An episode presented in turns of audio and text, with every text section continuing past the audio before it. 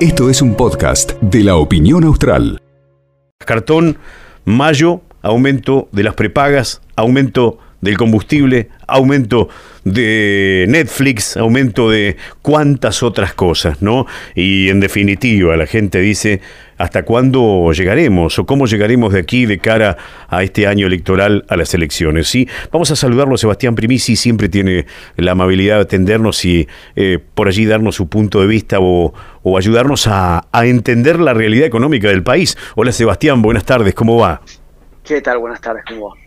Eh, nosotros preocupados, seguramente como muchísima gente, eh, porque lógicamente uno ve que lo que pudo haber mejorado se licúa, se, se, se, se va perdiendo con todos estos aumentos.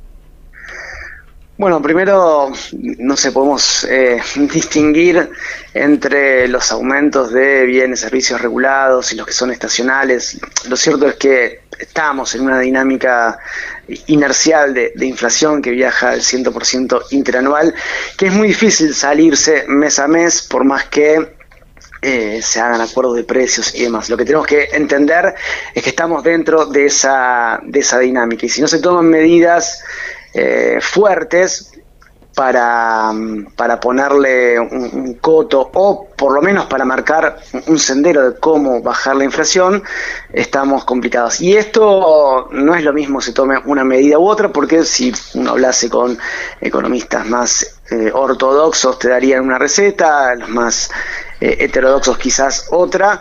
Yo te puedo dar mi visión de cómo se viene dando este proceso inflacionario, quizás a partir de la última corrida cambiaria, donde la disparada del dólar blue o de las cotizaciones financieras provocaron la remarcación de precios en muchos sectores, con lo cual ahí hay un componente especulativo que complejiza mucho la situación y ahí es donde el Estado debería tomar medidas muchísimo más fuertes de las que se están tomando y si queremos elevar la discusión, mm, plantearnos por qué el Estado no aplica políticas redistributivas mucho más fuertes de las que se están eh, aplicando, aún en este contexto de alta inflación, donde los ingresos de los trabajadores y las trabajadoras puedan no solo empardarle, empatarle a la inflación, sino eh, ganarle y se juegue en, la sociedad un, proyecto eh, mucho más equitativo que el que se está jugando. Todo esto son decisiones políticas que desde mi punto de vista no pueden quedar em, atrapadas en esta cuestión de primero la estabilidad macroeconómica eh, y después ver qué pasa con todas estas cuestiones. Tiene que haber una fuerte decisión política de decir, bueno, como sociedad, como país queremos ir hacia que los trabajadores y las trabajadoras le ganen a la inflación, pero que le ganen en términos de calidad de vida. Digamos, no se trata solamente de una cuestión nominal eh, y listo. Yo acá deberían plantearse un conjunto de políticas públicas vinculadas a la inflación. Casi que te estoy dando una suerte de programa político post-2023, pero es un poco lo que uno venía sosteniendo. Yo escribí mucho de esto sobre, sobre este tema en las notas en la opinión hasta hace un tiempo y lo, vengo lo vengo sosteniendo. Hay gente, Sebastián, que compara, por ejemplo, la realidad económica del país con la crisis de diciembre de 2001 en Argentina. ¿Es muy mm, alejado ese, esa, esa realidad, ese, ese parámetro, esa comparación? Sí, yo creo que son, son escenarios distintos primero tenés liquidez en los bancos, digo, también es, es eh, recordemos qué, había sucedido en aquella, en aquel momento, era el fin de la convertibilidad, y está bueno hablar de la convertibilidad, porque la convertibilidad fue esa ficción del uno a uno, ahora nos hablan de dolarización, y la convertibilidad fue un poco esa dolarización para sostener eh, ese, ese proyecto, programa económico se necesitaba ingresos de dólares que pudieran sostener esa nominalidad en la economía, de ahí vino la eh, privatización de empresas públicas, después el endeudamiento. Cuando se corta el endeudamiento, bueno, de algún lado había que sacar el dinero para frenar vencimientos o la, la, compulsión de la sociedad a ir a buscar sus depósitos y de ahí vienen los corralitos y demás. Esa situación no es la actual, digo, no hay un problema de liquidez, sí podríamos pensar en términos de qué está pasando en, términos de, descomposición eh, social, donde me parece que está mucho más disciplinada la sociedad, y esto es un concepto que vengo de alguna manera eh, trabajando. El gobierno de Cambiemos generó desempleo, generó frustración que el Frente de Todos no pudo, no supo, no quiso o no, no le encontró la vuelta de cómo revertirlas y se da la situación que hay trabajadores formales pobres y eso de alguna manera aquieta en términos de ebullición social, es decir, se prefiere tener los magros ingresos que se tiene antes que protestar y esa es una forma de disciplinamiento social y por eso uno no ve quizás tanto emergente en las calles, como si en el 2001 que hay que verlo como el proceso final de esa convertibilidad. El eslogan que se escuchaba por aquellos años era cacerolas y piquetes, la lucha es una sola.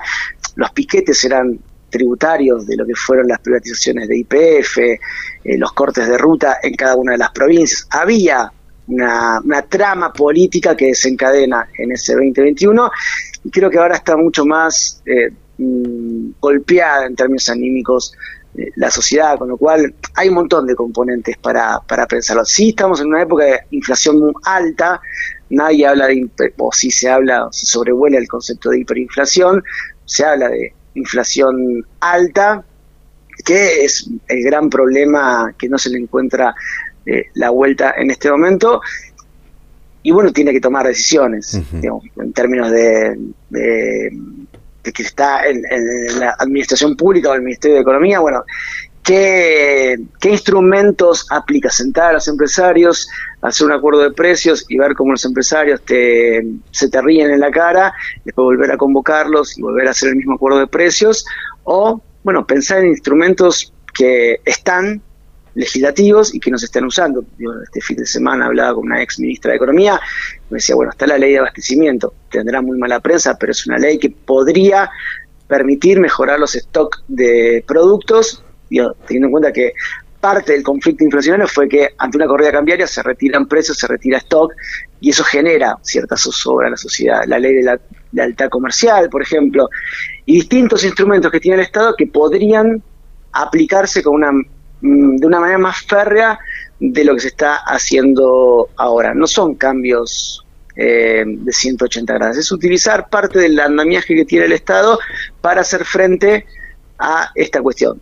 Que, dicho esto, no desconozco las cuestiones macro, digo, la, escasez de dólares y cómo la escasez de dólares presiona cierta eh, al mercado, inflación, al mercado, porque está latente la cuestión de la devaluación y demás, pero es hacer algo en función de este escenario, no esperar siempre eh, la reacción desde el otro lado para ver qué tipo de medidas se pueden tomar.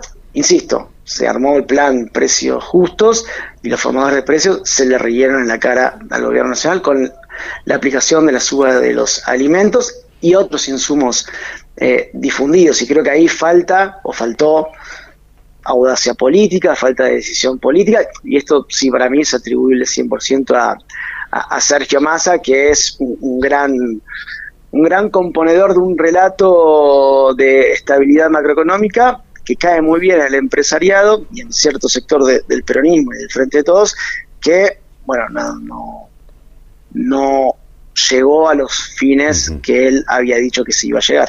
Claro. Gracias, Sebastián, por tu aporte. Gracias a ustedes. Eh, para saludos, saludos. Sebastián Primisi, eh, además es columnista de nuestro diario La Opinión Austral, ¿cierto? Eh, dando su punto de vista con respecto a la situación económica mm, en, en nuestro país. ¿eh? Reitero, Mayo viene con varios aumentos, mm, ya le digo, por ejemplo, en los combustibles, colegios, hablamos de los colegios privados, obviamente, prepagas, entre otros, entre otras cosas. Esto fue un podcast de la opinión austral.